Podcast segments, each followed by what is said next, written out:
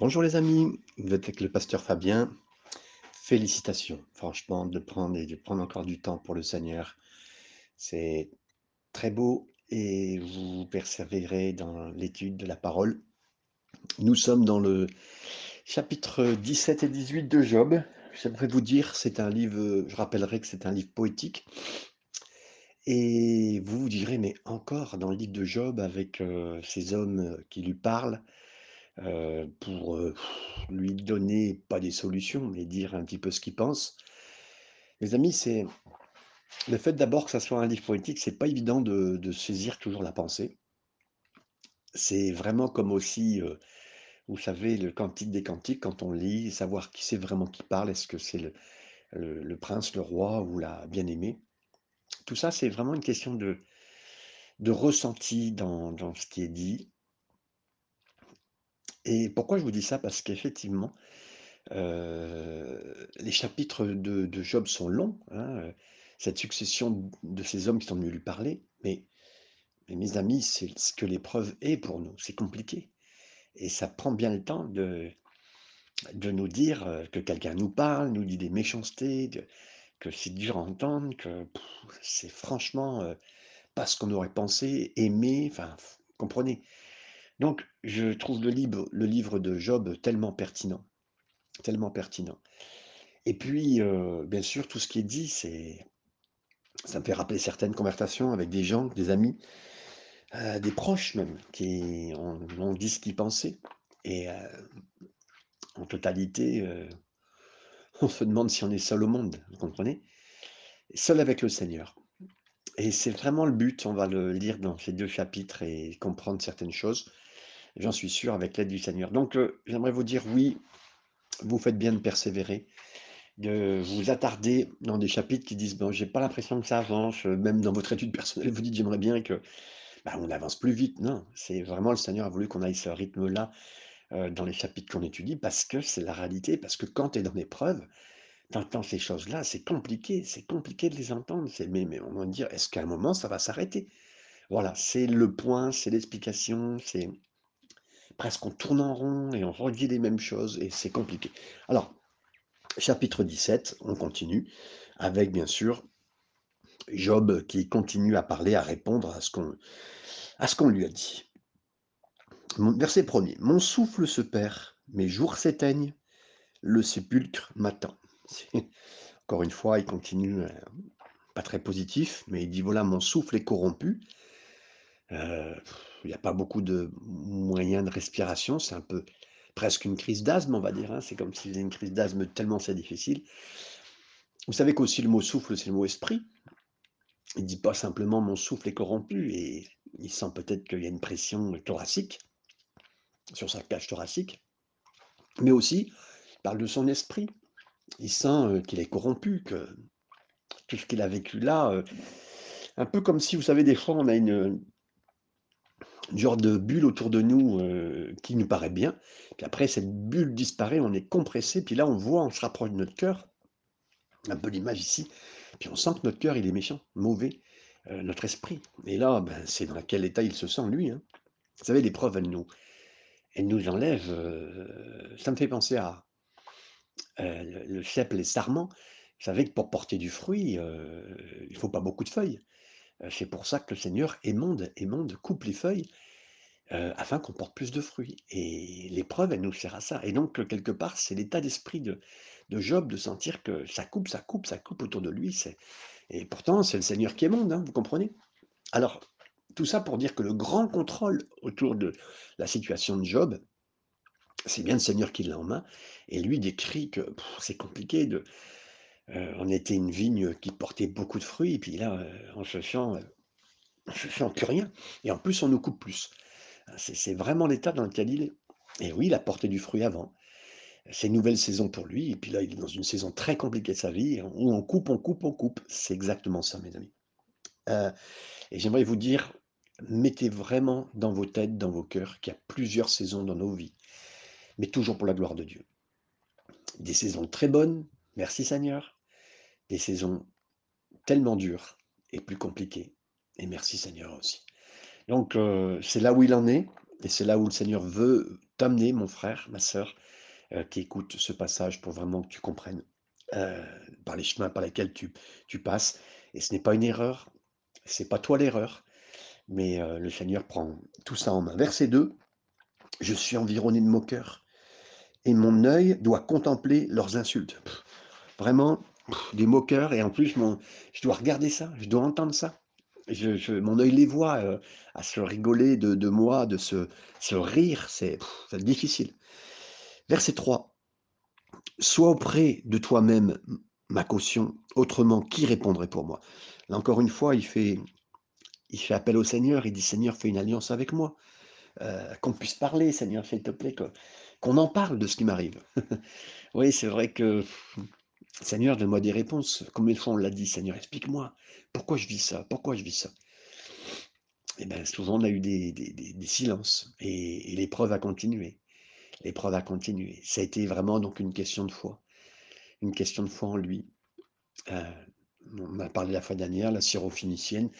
Ce qu'elle a vécu, ça n'a pas été longtemps, mais sa fille est en train de mourir et elle vient vers le Seigneur et puis il reste silencieux alors qu'elle crie euh, Fils de David, aie pitié. Mais c'est pourquoi le Seigneur répond pas, mes amis. Pourquoi le Seigneur répond pas?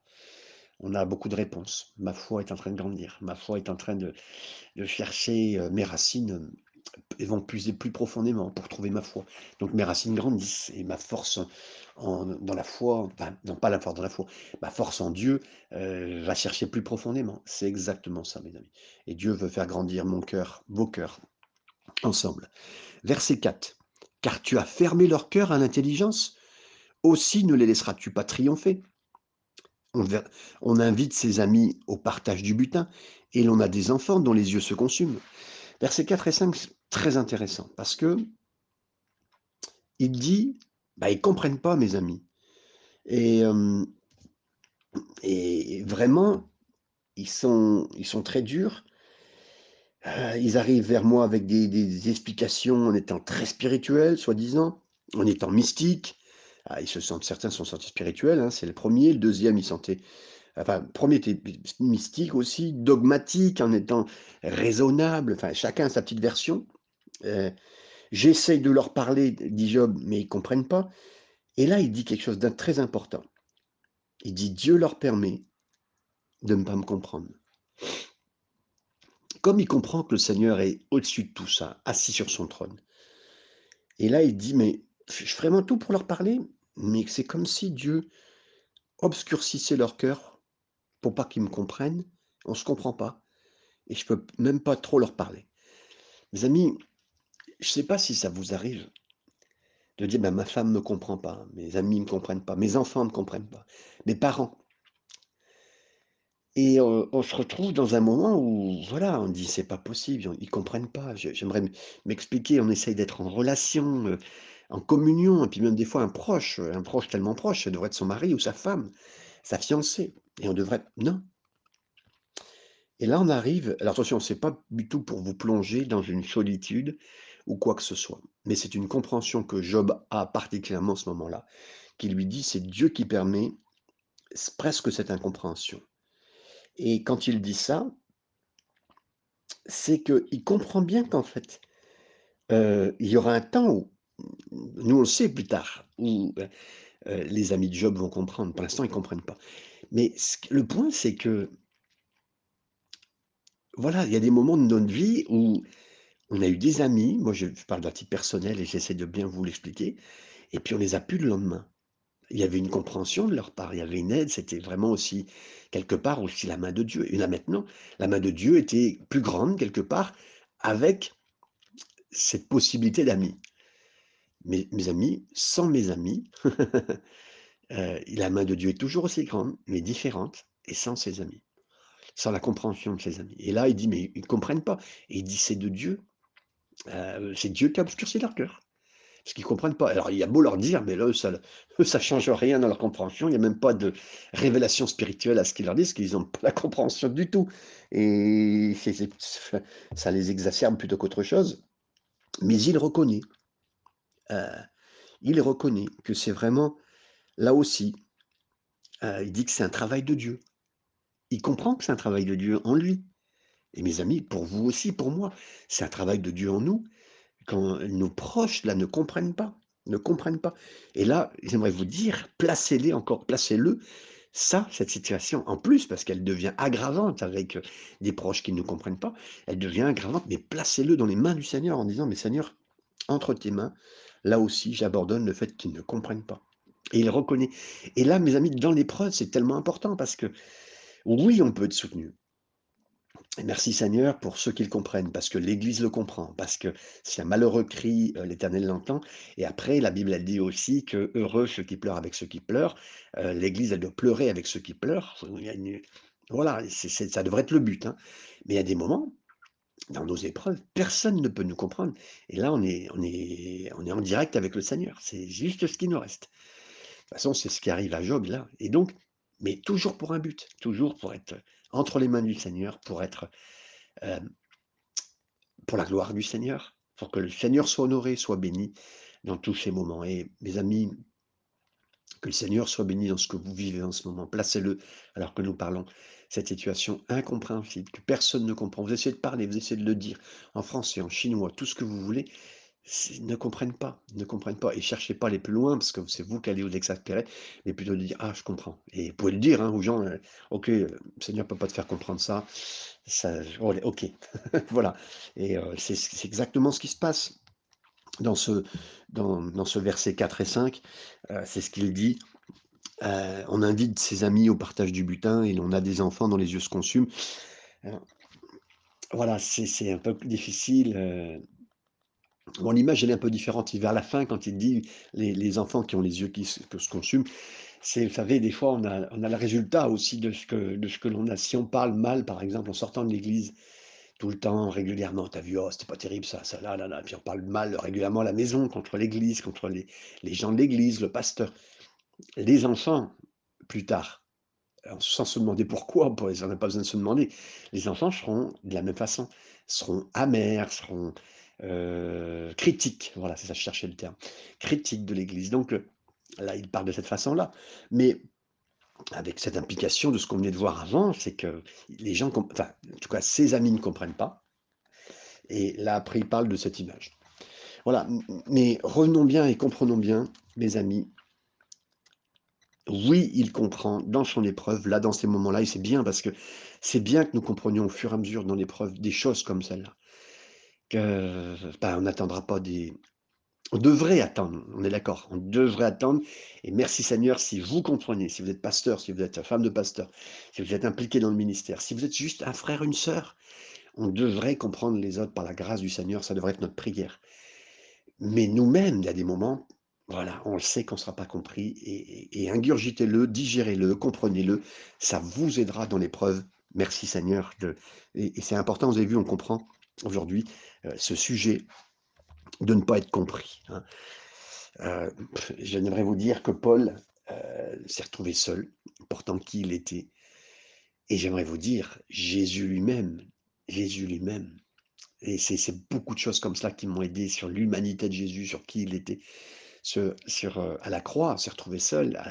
il avait beau dire aux gens, je l'ai prié avec moi, il s'est retrouvé seul à prier. Vous comprenez C'est il y a un moment, c'est seul à seul. C'est Jacob face à Dieu, face à l'Éternel, face à Jésus qui va le combattre. Enfin, le combattre, il va dire, je te lâcherai pas tant que tu m'es pas béni. Il y a un moment dans notre vie où on est euh, au dernier point pour avoir une rencontre encore plus précise avec le Seigneur. On l'a rencontré, on est sauvé. Mais voilà. Et le Seigneur est bon, mes amis. Euh, vous savez que Jacob, quand il a rencontré au torrent de Kérit, le, comment dire, le chef des armées, Jésus lui-même, et a combattu avec lui cet ange, mais il avait 75 ans. Donc, euh, on n'a pas fini de combattre contre nous-mêmes. Et à un moment donné, de se retrouver face à Dieu et de sortir du combat où le Seigneur Jésus nous a frappé à un endroit et ça va nous handicaper à vie. Mais cette marche-là, elle sera dans le Seigneur. Vous comprenez C'est le point où on se retrouve tout seul et, ces points-là sont importants du verset 6 à 8, il m'a rendu la fable des peuples, et ma personne est un objet de mépris. Mon œil est obscurci par la douleur, tous mes membres sont comme une ombre. Les hommes droits en sont stupéfaits, et l'innocent se soulève contre l'impie. Verset 6, ici, il a dit, bah, ce que je vis, bah, c'est une blague, c'est un mépris. Les gens, les, gens, les gens blaguent sur moi presque. Ah bah oui, ils diraient presque votre nom, le nom de Job, en disant, euh, Job, euh, ce qu'il vit, c'est difficile, c'est pas un travail. J'essaie de faire des petites blagues hein, sur lui, mais c'est exactement comme si on prenait son nom, puis euh, avec la, linguistique de l'époque, et, et on ferait une blague sur son nom et un mépris en disant, voilà ce que Job dit, c'est exactement ce qu'il a l'impression de vivre. Je sais pas si vous avez l'impression que votre nom maintenant, heu, et moi je sais ce que ça veut dire, et vous aussi sûrement, votre nom est lié à une situation. Voilà, maintenant c'est catégorifié. On vous a mis dans une catégorie et si vous le vivez, c'est entre les mains du Seigneur. Si Job l'a vécu, l'a mis entre les mains du Seigneur, il avait foi, laissez faire le Seigneur, je laisse faire le Seigneur, nous laissons faire le Seigneur. Vous avez vu la conjugaison avec avec Dieu, elle est formidable, hein, quand on comprend bien. Verset 7 ici, il le redit ici, il dit: «Ma vue, ma vie, ça manque de vision, d'avenir, je vois je vois même pas l'avenir». Vous avez vu dans quel état il se trouve? Mais c'est mes amis, c'est vous, c'est moi ça, hein. Il y a des fois on on voit pas plus loin, même que le bout de son nez, mais dans le sens où on voit même plus la suite parce que je vois pas la suite de ce qui va m'arriver. L'épreuve nous plonge dans un tel moment où on sait plus où on va, comment on y va. Bien sûr, on va avec Jésus, mais bien sûr qu'on voit plus la suite tellement ça paraît obscurci. Surtout quand on fait on a perdu des enfants, vous avez perdu des enfants, 7 7 garçons, 3 filles, c'est horrible, hein. Et là, il dit verset 8, les même les hommes justes sont surpris par mon épreuve. Et là, il essaye de redire, heu, bon, il essaie de justifier, hein, on est d'accord. Mais il dit: «Voilà, les hommes justes que je connais, ils sont surpris par mon épreuve». Bon, en l'occurrence, il est en train de leur dire à vous: «Vous n'êtes pas très justes, vous êtes surpris par mon épreuve, mais toujours pour me dire que j'ai péché», hein. Voilà mes amis. On continue, versets 9 et 10. Le juste néanmoins demeure ferme dans sa voie. Celui qui a les mains pures se fortifie de plus en plus. J'aime bien cette image, celui qui a les mains pures se fortifie de plus en plus. Heu, celui qui se souille, la Bible dit: «Se souille encore», que celui qui est pur se purifie encore. C'est vrai que cette image elle est elle est belle, elle est biblique, hein. Verset 10: «Mais vous tous, revenez à vous-mêmes» ah pardon, à vos revenez à vos mêmes discours et je ne trouverai pas un sage parmi vous. Versets 9 et 10, là, il est en train de dire, euh, mais vous, les, gars, excusez-moi, hein, revenez à vous-même, hein, essayez de revenir à vous-même, euh, vous n'êtes plus en phase avec la réalité. Euh, revenez à vous, revenez. Parce que vous êtes en train de quitter euh, quelque part euh, votre corps, entre guillemets. hein, on ne parle pas d'esprit, mais je veux dire, mais euh, vous n'êtes plus vous-même. Et, et puis il dit même, même si vous reveniez à vous-même, je ne trouverai pas de sagesse en vous. Donc quelque part, il leur dit, mais partez là, hein, partez maintenant. À force de dire cela, arrêtez de me dire ça, s'il vous plaît. C'est partez, hein. Du verset 11 à 16, ça sera la dernière partie de, de ce qu'il dit. Quoi? Mes jours sont passés? Mes projets sont anéantis? Les projets qui remplissaient mon cœur? Eh oui, c'est là, heu, c'est compliqué dans sa tête, hein, heu, dans son cœur. Verset 13, verset 12 et 13. «Et ils prétendent que la nuit, c'est le jour, que la lumière est proche quand les ténèbres sont là». Hem, donc là, il dit, bah, effectivement, ceux qui me parlent, heu, inversent les jours. Ils disent que c'est jour et nuit, nuit et jour. Donc, heu, bon, bah, il fait référence sûrement à ce qu'ils disent, hein, ils catégorifient, Job comme un injuste alors qu'il est juste, et puis, ils mettent donc la lumière sur lui. Mais il dit lui-même que pour ce qu'il est en train de vivre, quelque part, il dit: «La la lumière est proche, heu, quand les ténèbres sont là». Il bon, c'est compliqué, vous savez et là, il parle de son avenir. Il sait plus trop où il va, heu, on est dans les ténèbres, on est et on voit la lumière. Bon, est-ce que c'est le matin? Est-ce que c'est la nuit? Bien sûr qu'on sait à quel moment on est, mais voilà, c'est ce mélange qu'on est en train de vivre. C'est pour dire des fois dans la vie, mes amis, des fois il y a jour, des fois il y a nuit, des fois il y a cette transition que ça soit de la nuit, heu, de la jour du jour à la nuit ou, heu, du jour à la nuit, le matin. Donc on voit bien sûr, mais ce que je suis en train de percevoir avec vous, c'est qu'il y a des moments de vie où on a l'impression que c'est une belle journée, hein. Puis il y a des moments où on est presque dans la nuit là, c'est plus du tout une belle journée, vous comprenez? C'est déjà on a l'impression que ça va ça va tomber dans la nuit et puis la nuit, c'est, comme si ça catégorifiait le moment difficile qu'on est en train de vivre. Puis après, on est en pleine nuit aussi, c'est l'épreuve, hein. Donc heu, c'est presque c'est pas seulement que binaire, mais dans notre vie, il y a des bons moments, il y a des mauvais moments, comme je vous disais, des saisons. Là, il le dit bien, il est en plein dedans. Il va pas trop appuyer dessus, mais heu, il dit: «Voilà, c'est compliqué, vous venez vers moi, vous êtes en train de dire tout ce que vous dites, c'est ça fait mal à la tête, ça fait mal à la tête et et c'est pas le moment de me le dire». Il parle de voilà, verset 13, «C'est le séjour des morts que j'attends pour demeure. C'est dans les ténèbres que je dresserai ma couche. Je crie à la fosse: "Tu es mon père"» et il dit aux vers qui vont venir le manger, hein, heu: «Vous êtes ma mère et ma sœur». Mon espérance, où donc est-elle? Mon espérance, qui peut l'avoir Elle descendra vers les portes du séjour des morts quand nous irons ensemble reposer dans la poussière. Là, il dit, mes amis, euh, cette inversion, cette difficulté, euh, il, ne voit plus trop le jour, il va voir la nuit arriver, euh, il dit mes beaux jours sont derrière moi, donc c'est un peu ce qu'il dit, mes espoirs sont déçus, euh, mes rêves sont sombres. Là, il parle du début de la nuit qui commence à voir, c'est sombre, vous hein, comprenez Tout ça, c'est des images. Et, bien, en plus, il dit, tout cela m'accompagne dans la tombe. Et, mais mes amis, Job ne sait pas qu'à la fin, le Seigneur le relève, qu'il va être victorieux. Il ne sait pas. Il a quand même cette expérience en lui, espérance en lui, ça c'est sûr et certain. Donc, mais on voit tous ces moments, et moi, je me dis: «Mais est-ce que c'est vraiment lui, Seigneur, qui va être victorieux?» je lis ce qu'il dit là. Bien sûr que j'ai tellement cette pensée de l'avenir et de de ce qu'il va vivre à la fin. Je vois je perçois la foi en lui, hein. Je je perçois le la la belle justice, la justification de lui, euh, du Seigneur en lui, parce qu'il connaît pas le Seigneur Jésus lui-même et sa et sa mort à la croix. Il sait pas tout ce qu'il va faire, mais quelque part, on sent tout ce cœur qui va dans ce sens-là. Mon Rédempteur est vivant, il y a pas mal de choses qu'il sait dire et qui émergent régulièrement de lui. Il sait, il sait bien s'occuper quand même de tout ce qui se passe, mais bon, il y a des, paroles quand même, j'ai plus d'espoir, j'ai plus ceci, j'ai plus cela. C'est lui qui va être victorieux. J'aimerais vous dire, mes amis, Dieu voit des choses que nous ne voyons pas. Dieu fait des choses que nous ne savons pas faire.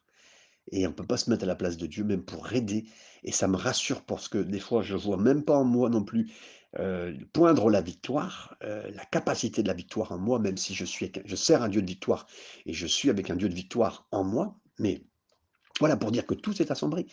Et ça me rassure pour, parce que moi, effectivement, dans mes paroles, dans ce que je pense, dans ce que je dis, dans ce que je fais, c'est vraiment pas des fois victorieux, c'est pas vraiment, euh, voilà, ça, ça pointe pas vers la victoire, mais Dieu est bon, mes amis, Dieu est bon. Et c'est vrai que, alors je le dis bien sûr, dans tout ce cadre, c'est quand on vit un moment de difficulté, d'épreuve.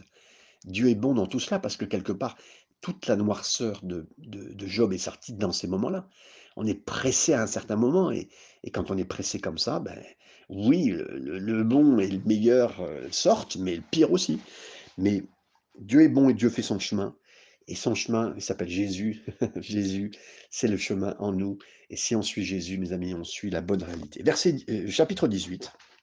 Là, on arrive dans la partie suivante. On va aller assez vite pour euh, faire ce chapitre, même si c'est important. Et là, en commençant, j'aimerais vous euh, citer une parole d'un homme qui s'appelle Georges Bernard Shaw. Il a dit que la conversation moyenne, c'est comme un phonographe avec une demi-douzaine de disques. C'est-à-dire, quand il disait ça, là, je ne parle pas des jeunes, euh, mais je vais m'expliquer. Euh, en fait, quand vous aviez un, appareil, euh, comment dire, pour écouter la musique, hein, parce qu'avant ça se passait comme ça, c'était un tourne-disque, vous aviez à peine, on va dire, que, que six ou sept sortes de styles de disques. Voilà. Et c'est un peu comme aujourd'hui une playlist. Voilà, on va s'expliquer pour que vous compreniez, vous les plus jeunes.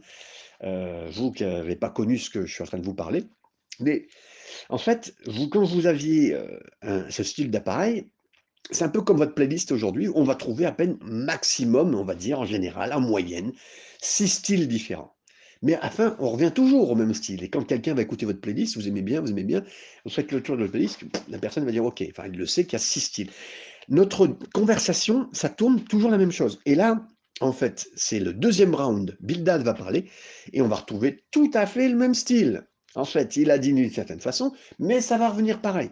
Et là, Job, il est tellement.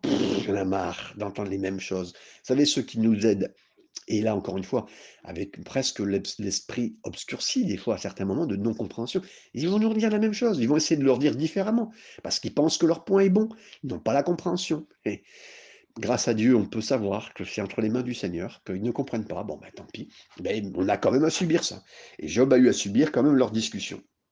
Alors, verset premier, Dildad de Shua prit la parole et dit Quand mettrez-vous un terme à ces discours?